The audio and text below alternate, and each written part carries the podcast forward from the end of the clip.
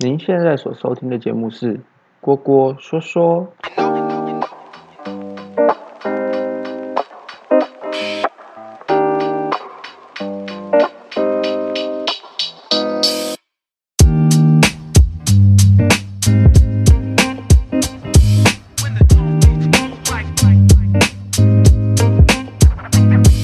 嗨，大家好，欢迎收听《风险之路》第二集。抽样、抽丝剥茧，很多时候我们只能在掌握有限数据，就必须马上做决定的经验。例如说，我们要喝一小口的饮料，就决定它好不好喝；或是在健康检查抽血的时候，就必须要来从身体这些数据判定整个身体有没有生病。抽样是冒险的第一步。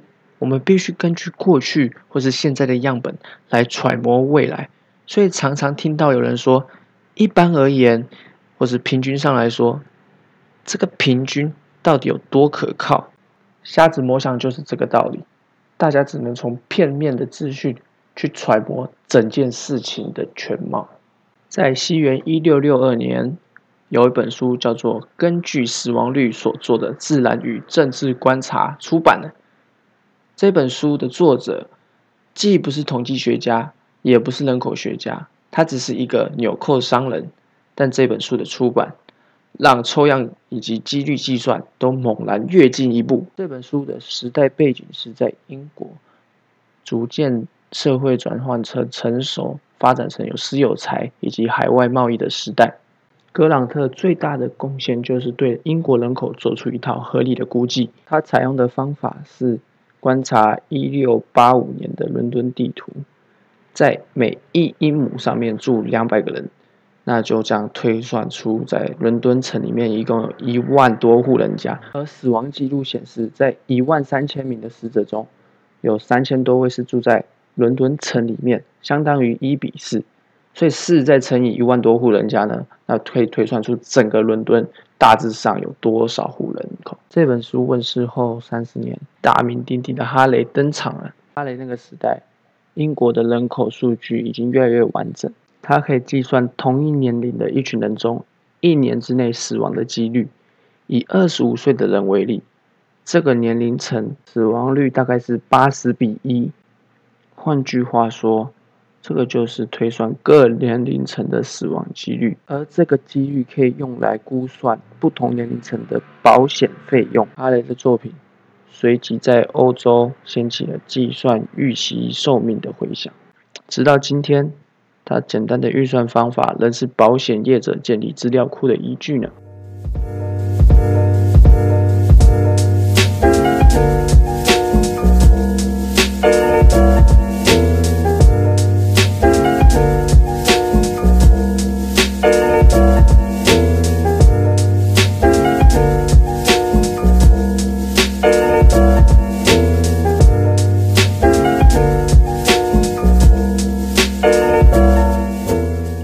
说到保险呢，就来聊聊保险的起源吧。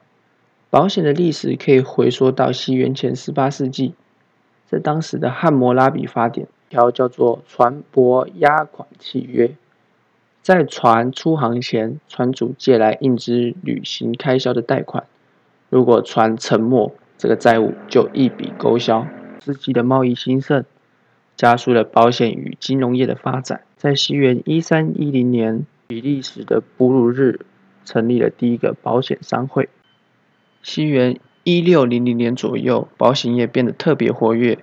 当时已经非常普遍的保单，这个词来自于意大利文的承诺。